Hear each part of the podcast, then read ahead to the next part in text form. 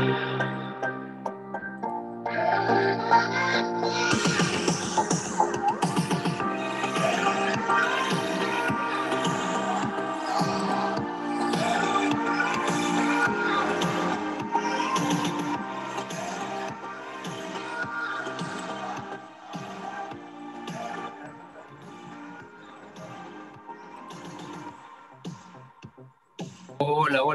¿Qué tal? Muy buenas tardes, bienvenidos a otro programa de Timesa Sports, Radio y TV, el programa del Comité Olímpico del Salvador. Arrancamos nueva semana, nunca paramos, Evita Linares.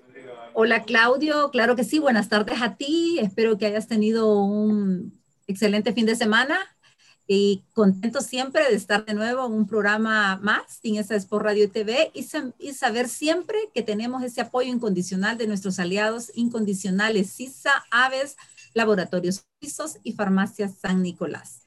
Aldito, ¿qué tal de fin de semana deportivo? Hola Evita, muy bien. Mucho fútbol, mucho fútbol americano, mucho baloncesto, muchos deportes. El americano no, no es deporte olímpico. Aquí somos democráticos, deporte para todos. Se permite todo. Porque sí, bueno, eh, eh, Mundial de Balonmano también, ¿no? No, Mundial de Balonmano, así es. ¿Cómo va la selección de Argentina? Los gladiadores chinos.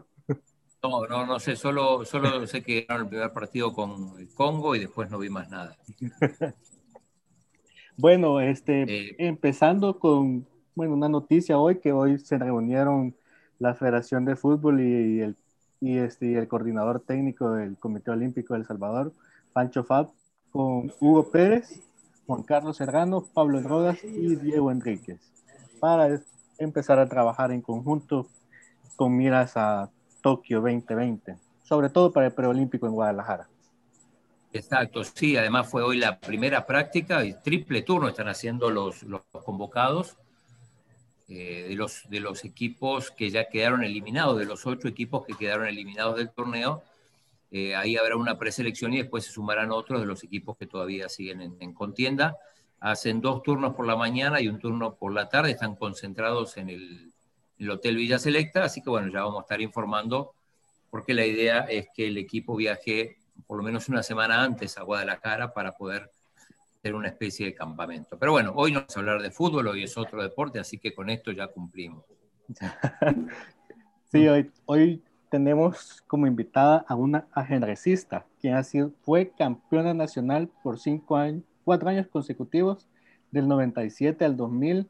Además, el año pasado ganó el circuito femenino en línea y también quedó en segundo lugar en el Campeonato Nacional Femenino y también participó en los Juegos Centroamericanos de Guatemala en donde quedó, ganó medalla de plata individual y por equipos en segundo tablero.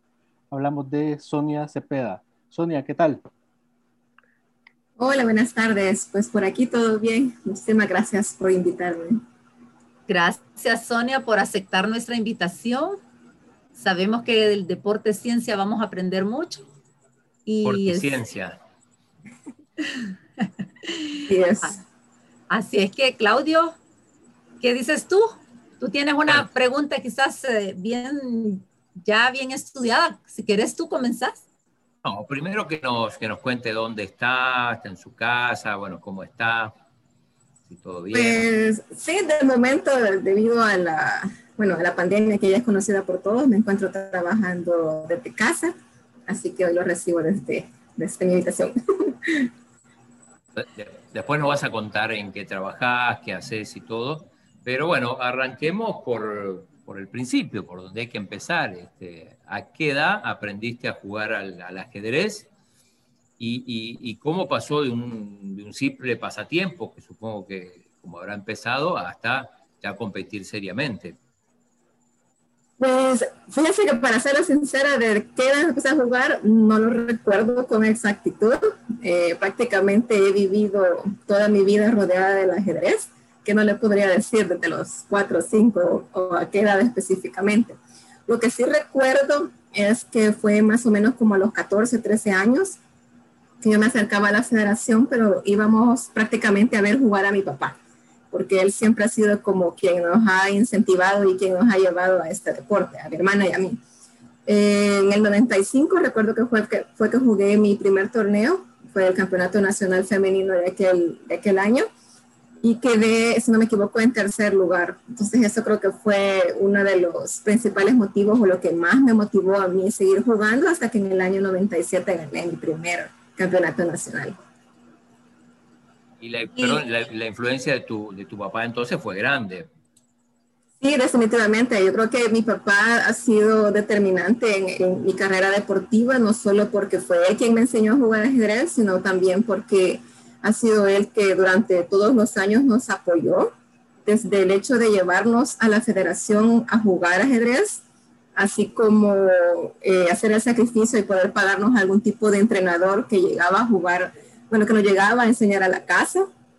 Y ya después que seguimos con, de la mano de Héctor Leiva Paneque, fue que logramos ya poder alcanzar muchas cosas más.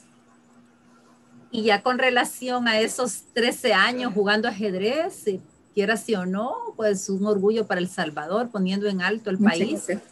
¿Qué, ¿Qué, nos puede decir? ¿Cómo, ¿Cómo resume esos 13 años?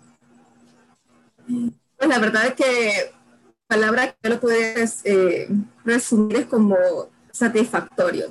Creo que esos años han sido o han marcado buena parte de mi vida me siento muy contenta y de haber podido primero que nada representar al país.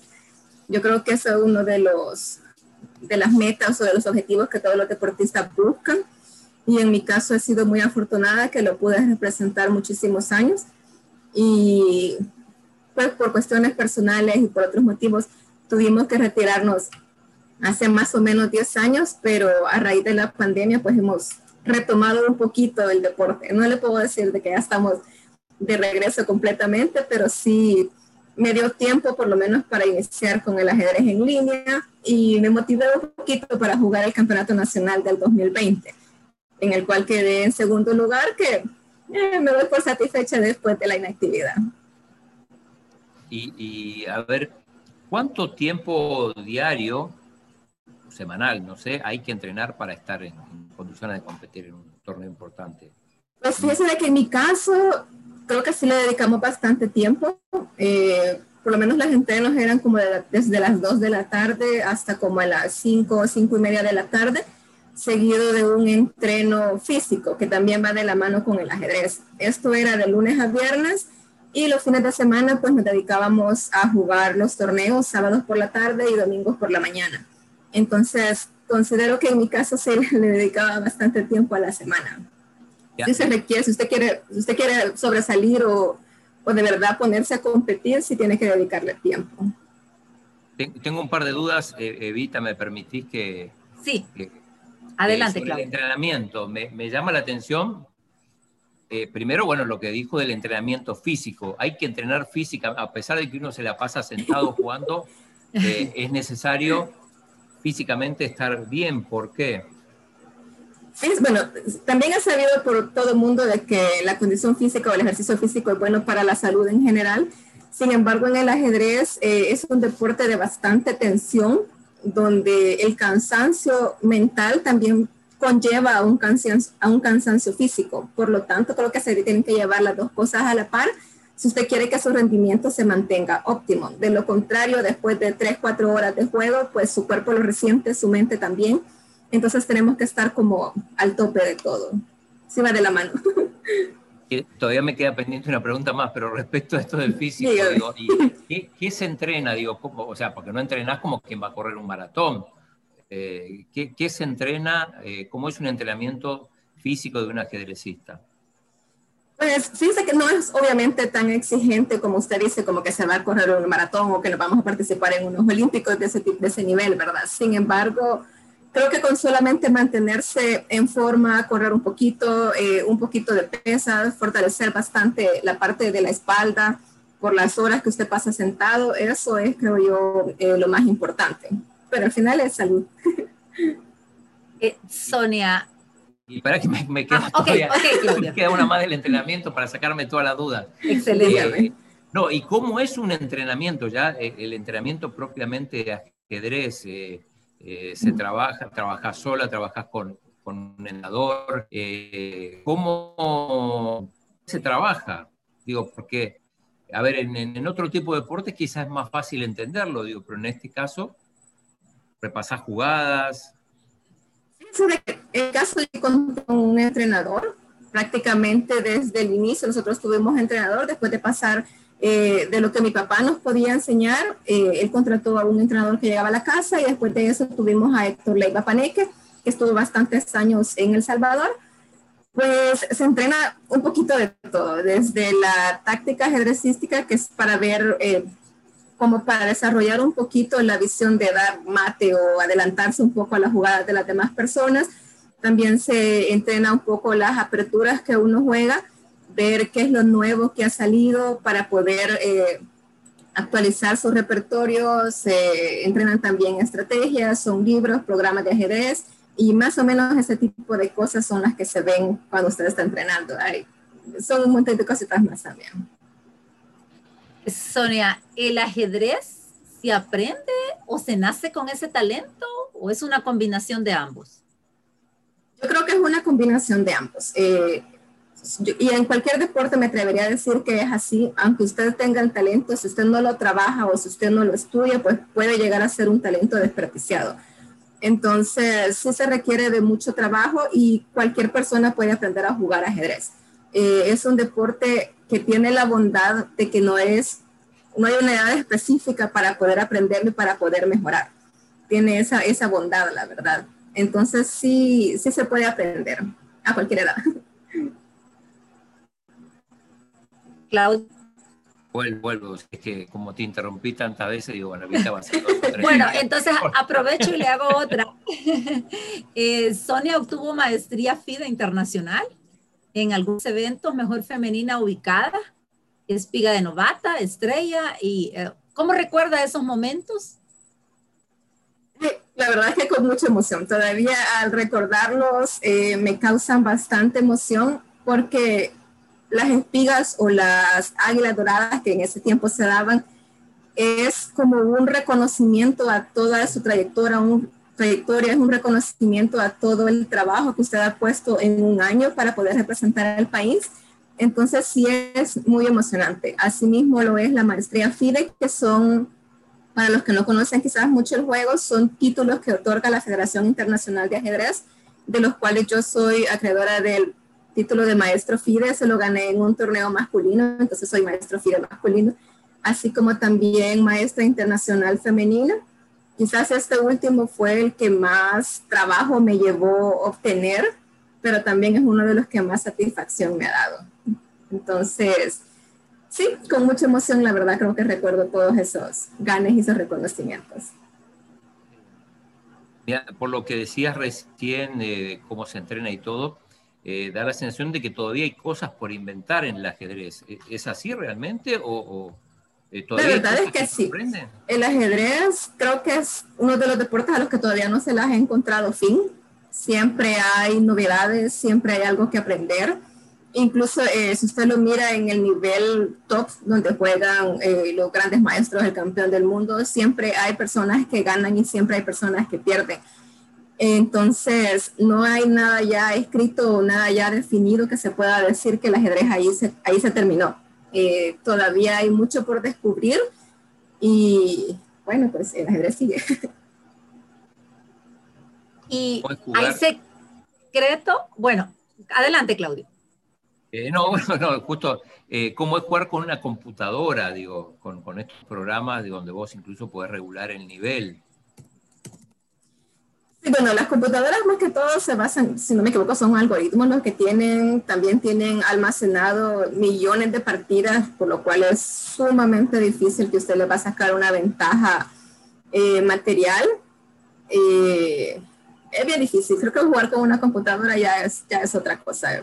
En, lo personal no mucho me gusta, me gusta más como jugar contra una persona y, y saber que es alguien a quien usted tiene enfrente. Sonia, ¿algún secreto, digamos, técnico que a usted le funcionó en el ajedrez? Que cuando usted estaba eh, ganando, llega, eh, poniendo en alto el país, algo que le funcionó que nos quiera contar? Pues yo creo que no hay ningún secreto, simple sencillamente esforzarse, dar lo mejor de uno a la hora de competir, incluso en los entrenos. Bueno, de hecho, quizás es más importante los entrenos, o sea, no perderse ningún entreno y siempre enfocarse, porque a la hora del torneo usted simplemente va a cosechar lo que ya prácticamente estudió o lo que ya aprendió. Eh, un control eh, de los nervios quizás es lo que más afecta al final el deporte. Entonces siempre es como mantener la calma, mantener la calma y si en una partida a usted no le va mal, pues prácticamente hacer borrón y cuenta nueva y saber que el día siguiente usted tiene que dar nuevamente lo mejor de usted. Eh, lo, poder superar las derrotas, creo que eso es clave y no es como le digo, no es ningún secreto, pero eso es lo clave. Si usted quiere mejorar también. Quien no logre asimilar una derrota eh, probablemente termina acumulando otra y otra, decís, si, si no... Correcto, sí, lo que pasa es que a veces uno se queda como enfrascado en que, ah, perdí o me equivoqué y a la siguiente partida no logra superar lo que pasó en la partida anterior, ¿verdad? Entonces, eso hace que su nivel de esa partida disminuya porque no tiene toda la concentración necesaria o toda la, toda la concentración que se requiere para esta nueva partida. Entonces, saber reponerse a las derrotas creo que también es un punto importante o algo muy decisivo en cualquier torneo a cualquier nivel. Y Sonia, a ver, ¿se, llega a soñar con esto o estar haciendo otra cosa y pensar en una jugada o, que te vuelva a la mente una jugada de un partido anterior donde, donde a lo mejor... Definitivamente, yo creo que no va a haber ningún ajedrecista que me deje mentir de que cuando se nos ha escapado una jugada o cuando nos han dado un mate que es inesperado o que no lo vimos, eh, podemos pasar la noche en vela pensando en por qué no habré hecho aquella jugada.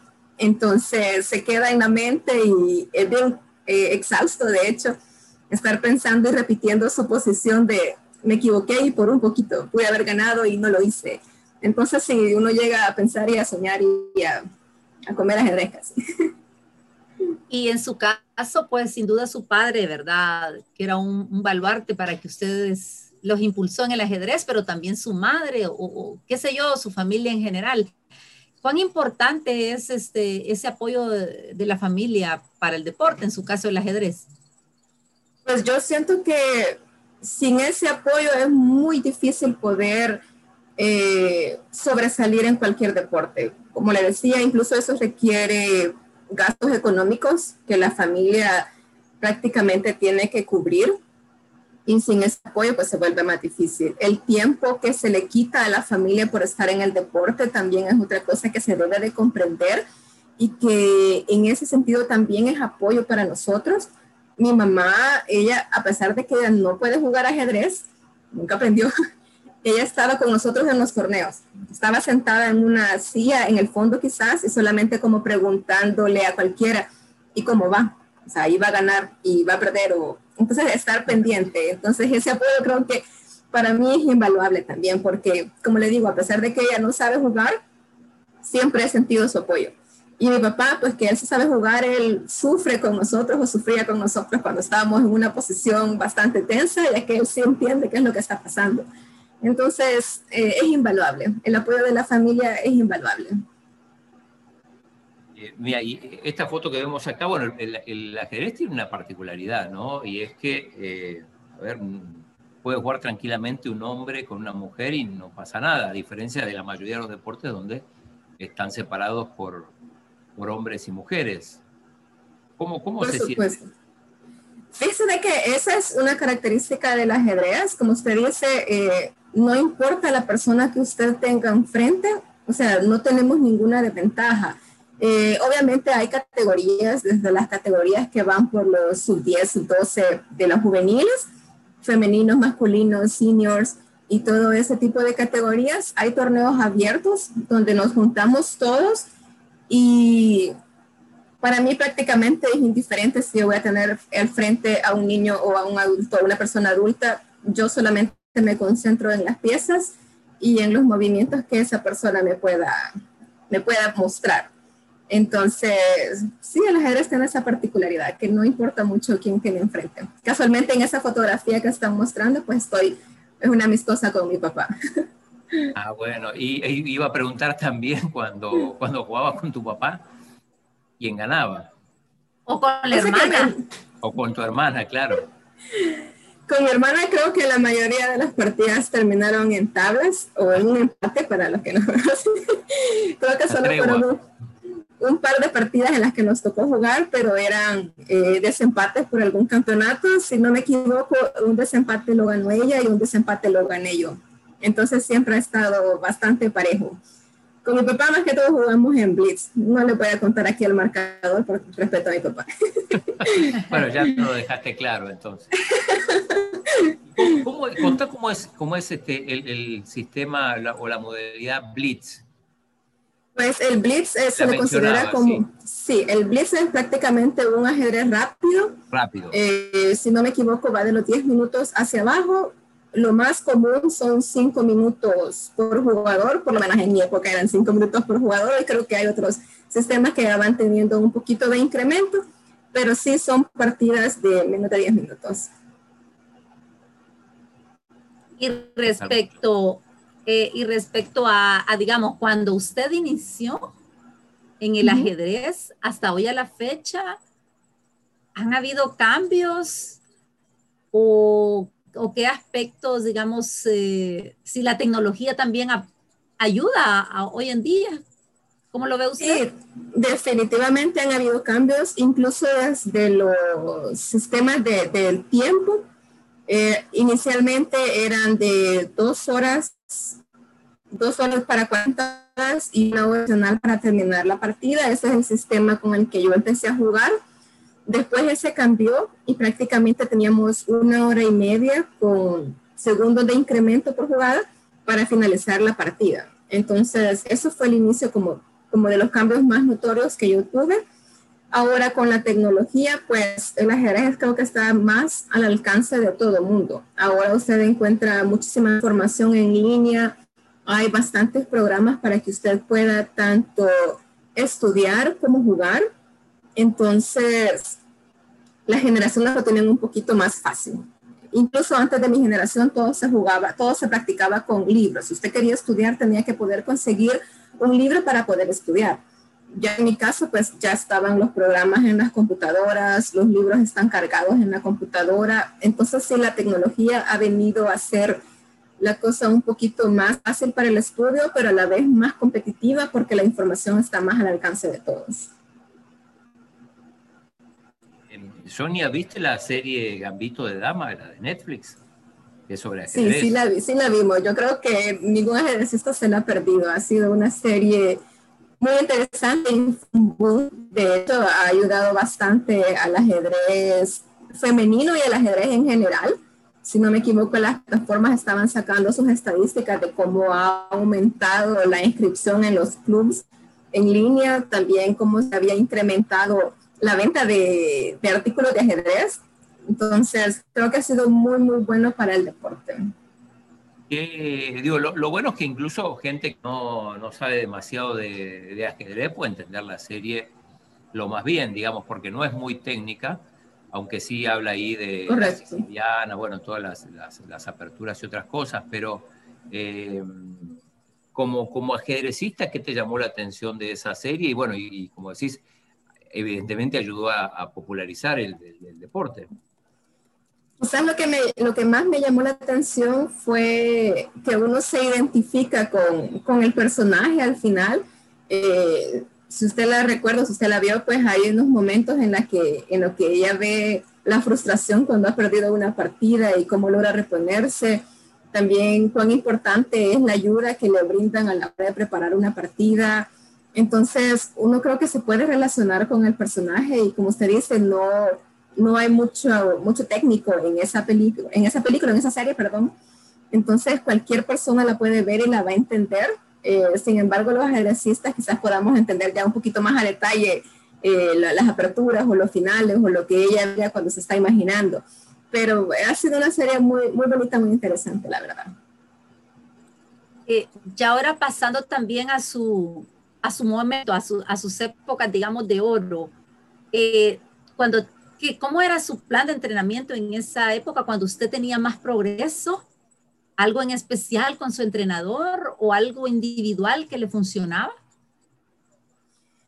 Fíjese que como era el entrenador eh, para selecciones nacionales, tanto femenino como masculino, nunca existió un trato preferencial hacia nosotros. Sin embargo, yo puedo decir que por mi parte siempre puse, eh, estuve pendiente de los torneos internacionales. Me gustaba mucho ver los torneos en vivo cuando se podía y escuchar los comentarios de los grandes maestros o ver los análisis que los grandes maestros hacían de las partidas que estaban eh, jugándose en el momento. Entonces, quizás eso fue como lo extra que yo pude poner cuando ya estaba en el, en el tope o en el, en el momento cumbre de mi carrera. Y Sonia, ¿se puede vivir del ajedrez? No, digo, porque ahí veíamos en la, en la película, en la, en la miniserie Gambito de Dama, que bueno, que ella era campeona, conseguía dinero y, realmente terminó viviendo de eso. Este, pero obviamente que la realidad aquí es bastante diferente, supongo, ¿no? Sí, de que es, es, bien complicado quizás en la región eh, vivir del ajedrez. Hay personas que, que lo logran hacer, que hacen del ajedrez su carrera y su fuente de ingreso, pero eh, la mayoría se queda también como dando clases, haciendo entrenamientos, conferencias y ese tipo de cosas. Obviamente los que están en el top 10 o en el, ya los super GMs que le llamaban, pues ellos ya hicieron su vida del ajedrez y pues obviamente así se puede vivir. Pero en la región es un poquito complicado. Creía que no. Eh, ¿qué, ¿Qué piensa usted acá en el país como para poder, digamos, que el deporte de ajedrez se haga bien, bien popular, tanto en escuelas o en clubes, en comunidades. ¿Cómo consideraría usted que se podría hacer para que llegue a niños y jóvenes? Pues yo creo que la labor ya se ha iniciado. Si no me equivoco, la federación está trabajando bastante con llevando el ajedrez a otros pueblos, a otras comunidades. Y creo que esa es la primera parte y la más importante, dar a conocer el ajedrez a nivel, a nivel nacional, hacer que llegue a niños no solamente se concentre aquí en la capital, sino que también se pueda eh, enseñar en otros lados. También se debe capacitar, a mi parecer, más personas para que lo puedan enseñar, aunque sea lo básico, porque sí requiere un poquito de tiempo pero se ha comprobado en otros países o se han hecho estudios de qué tan importante puede llegar a ser el ajedrez en los niños en las escuelas. Entonces creo que esa es la, ahí, por, ahí se debe de empezar.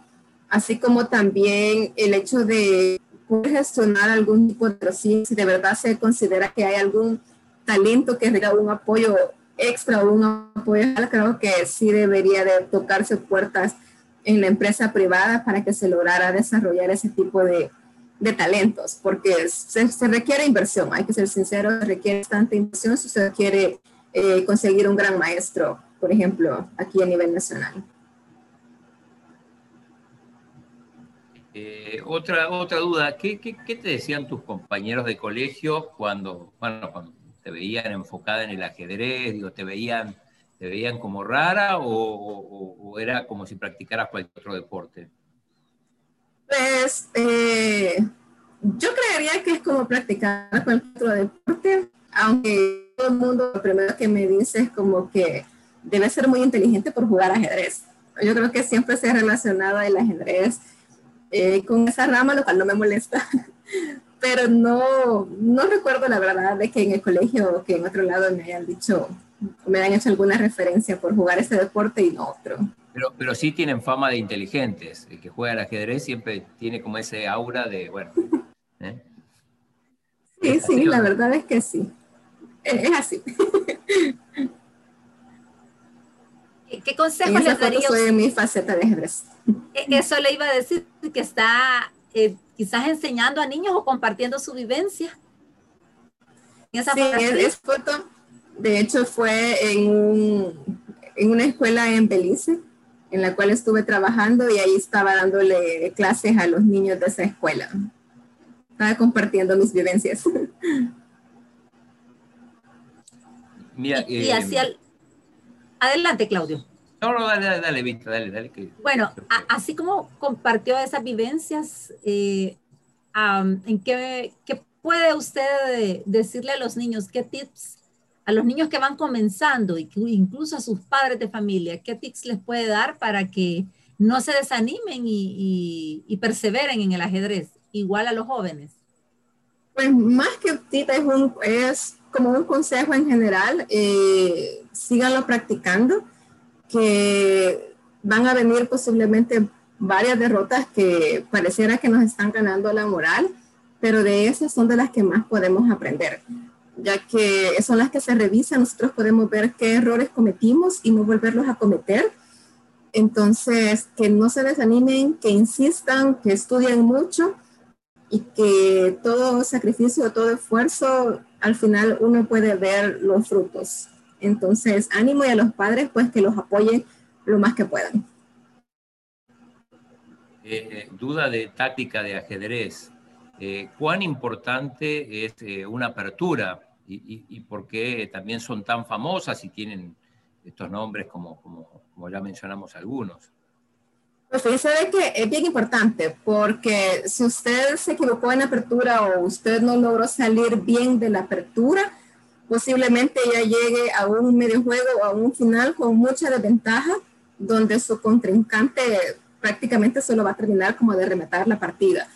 Entonces sí es muy importante por lo menos conocer que juega eh, conocer la mayor cantidad de variantes para llegar a un juego equilibrado a la mitad del juego. Y ya después vienen todos los, los complementos. Entonces sí, es una de las cosas básicas, tanto la apertura como el final, creo yo que es como lo más decisivo en un juego. Las más famosas, ¿cuáles son? La siciliana es una de ellas. La siciliana y bueno, el gambito de dama, que también por algo lleva el nombre la, la serie, de la serie de Netflix. Sí, el Gambito de Dama es bastante conocida y es bastante jugada eh, a nivel internacional porque es una, una, apertura bastante sólida y bastante flexible. Entonces, es bien, bien jugada y bien conocida. ¿Otras quizás no tan conocidas? Eh, está la francesa, Carocá, siempre son conocidas, pero no son tan jugables como la siciliana o como el Gambito de Dama, por ejemplo. Sonia, ¿en algún momento usted se ve como, como entrenadora o como dirigente en la junta directiva de la federación? Dicen que como dirigente, eh, creo que no, nunca ha estado eh, como uno de mis objetivos. Como entrenadora, ya he dado clases eh, particulares a niños. Creo que es algo que, que sí me gusta y que yo considero que conozco, que tengo bastante conocimiento y experiencia para poder transmitirles. Entonces, esa área sí, sí me gusta y pues, en algún momento la vamos a aprovechar también. Y bueno, contanos eh, a qué te dedicas ahora, qué haces. Contaste que ya te, te, habías retirado por lo menos un momento de la GES. Sí, eh, estuve docente del ajedrez más o menos nueve, diez años casi.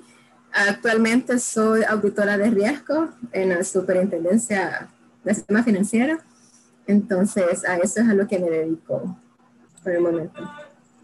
Bueno, quizás, Claudio, eh, Sonia, desde que la conozco en su faceta de atleta, es bien, bien sencilla, siento yo, pero en realidad ella eh, tiene un, estudió ingeniería industrial en la Universidad Francisco Gavina, en la UCA tiene un posgrado en finanzas y una maestría en banca y finanzas también de la UTEC. Entonces, es una chica que siempre se ha dedicado a estudiar y ha llevado el deporte de la mano.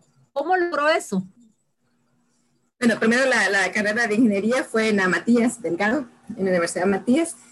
Eh, sí se puede, sí se requiere quizás un poquito más de, dedicación o un poquito más de trabajo poder llevar las dos cosas a la par, pero creo que, es importante. Al final, eh, como ya hablábamos anteriormente eh, del ajedrez, mm, es bien difícil hacer la vida o vivir del ajedrez, entonces no se puede descuidar por completo la parte profesional y yo me dediqué también a estudiar un par de cosas que yo creo que la verdad es que me gusta. a mí me gusta bastante estudiar los cursos y hay que aprovechar cuando se puede, la verdad. Y, siendo ajedrecista, digamos que uno, uno tiene cierta capacidad de acumular conocimientos, partidas y todo eso, eh, ¿ayuda también al estudio? ¿Tiene algo que ver o, no? Eh, sí, yo creo que sí tiene bastante eh, que ver, pero lo que más ayuda quizás es la parte de la disciplina que le da el deporte. Si usted quiere ser un buen deportista, tiene que ser muy disciplinado y a la vez pasar esa disciplina al grado académico. Entonces creo que esa es la parte que más me ha ayudado en relación del deporte con la carrera, la disciplina. Eh, vamos a saludos, agradecemos la fiel sintonía a los amigos de la Federación Salvadoreña de Ajedrez, a la profesora Ruby Mendoza hasta Santa Ana, también a la profesora Patti Lozano hasta Ilopango. Y hay un saludo también de Ronald Ángel. Buenas tardes. Por motivos de trabajo me tocará ver la entrevista posteriormente. Saludos a mi amigo Claudio Martínez. Claudio, no sé si tú tienes otros saludos. Eh, eh, no, no, ya lo dijiste todo, pero este, no, le iba, le iba a, preguntar a, Sonia, ¿has practicado algún otro deporte? ¿O únicamente con, con el ajedrez suficiente? Suficiente problema ya. Fíjese de que he practicado otros deportes. Por ejemplo, antes de iniciar el ajedrez, eh, practicábamos natación. Siempre mi papá era el que nos llevaba. Estuvimos practicando natación e incluso llegamos a competir a nivel eh, federado. Quizás los resultados fueron tan buenos como en el ajedrez, pero sí, sí competimos. Actualmente como hobby me mantengo corriendo, todavía hago natación. De vez en cuando me he metido ahora hacer caminatas. Entonces, estamos todavía muy cerca con el deporte. ¿Qué proyectos tiene en mente eh, o qué retos sea, tiene ahora para el 2021? E incluso no, no sé si quiere estar activa para los Juegos de Santa Tecla, los centroamericanos. Eh, no le digo que lo he considerado. Eh, la verdad es que me gustaría en algún momento regresar al ajedrez, pero requiere bastante tiempo, como lo discutíamos, hay de dedicarle eh, bastante tiempo entre semana y pues con cuestiones del trabajo se me hace un poquito más complicado, pero uno nunca sabe. Al final la vida da, da vueltas y veces. Entonces, sí me gustaría. No lo descarto por completo, pero no, de momento no tengo, no tengo nada concreto. Eh, hablabas, bueno, creo que, que Aldo cuando te presentó te dijo que participó, o vos contabas de los Juegos Centroamericanos en Guatemala, ¿correcto? Yo participé en los Juegos Centroamericanos cuando fueron a acción en el 97 en esa, en esa ocasión quedé campeona centroamericana en individual. Y en el 2001, si no me equivoco, quedamos en segundo lugar, pero ganamos la categoría de Blitz. Eh, es una experiencia muy bonita. Yo creo que el hecho de que se congreguen diferentes deportes en un solo lugar eh, lo hace a uno como ser parte de algo un poco más grande. Entonces es una experiencia bien bonita y muy satisfactoria y a mí me gustó bastante. Eh, por lo tanto, le digo que no, me, no descartaría la posibilidad de quererlo repetir. Bueno, sí, con esa, con esa grata experiencia de, Guatemala, ¿por qué no? Sí, como le digo, uno nunca sabe, y, pero sí, sí tendría que, que estudiar bastante. Pues eh, ahorita hay jugadoras que han estado activas y, activas y han estado entrenando. Entonces sé que la competencia para poder formar parte de una selección es bastante retadora, pero no lo descarto.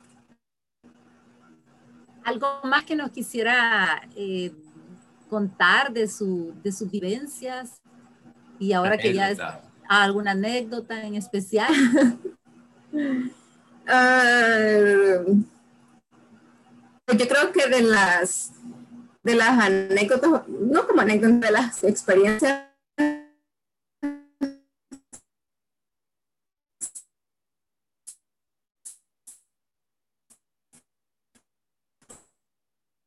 que en mi caso han sido también muy bonitas. Se reúnen pues la élite del ajedrez. Y es tan bonito poder acercarse a los ídolos que uno tiene y verlos competir en vivo. Entonces sí, yo creo de que esas como, son como las experiencias que, que valen bastante o las que más me han gustado.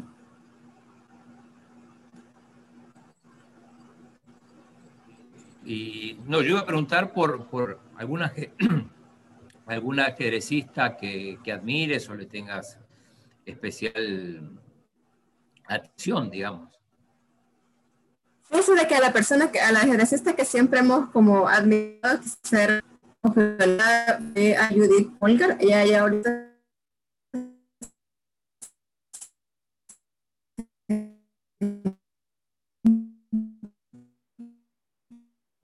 encuentra eh, tirada, pues prácticamente. Entonces ella fue la primera que rechazó